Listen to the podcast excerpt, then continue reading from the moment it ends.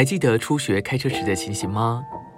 虽然听了很多教导，但实际要上路时，就觉得所学的似乎不管用。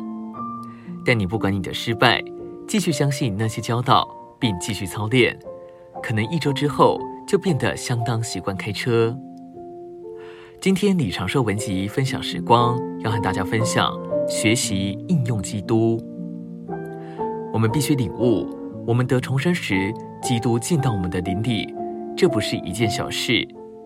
既然基督在我们的灵里，我们必须做的一切就是应用它。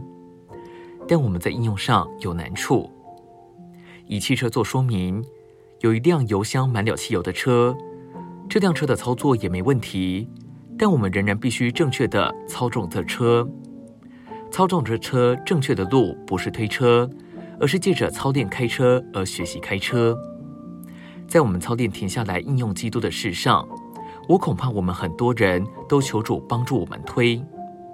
我们也许祷告说：“主，我很容易发脾气，并且很难胜过这软弱。但主，你是全能的，你能帮助我。”我们若这样祷告，主不会帮助我们，主也不听这种祷告。事实上，我们越祷告，主帮助我不发脾气，我们就越发脾气。这样祷告就是推车。我们若这样祷告，就指明我们忘了我们有基督在我们里面，并且没有应用它。我们有基督在我们里面，我们该简单的操练应用基督。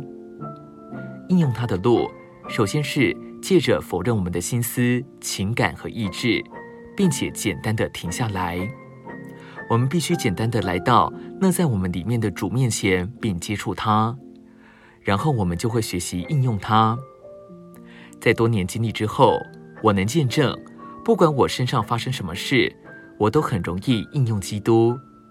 这就像打开电灯开关一样容易。请接受我简单的教导，去操练应用基督。你若这样做，就会每天越过越经历基督。他绝不会被你的经历穷尽，你会领悟他是何等丰富。你需要什么？它就是什么。今天的分享时光，你有什么摸着吗？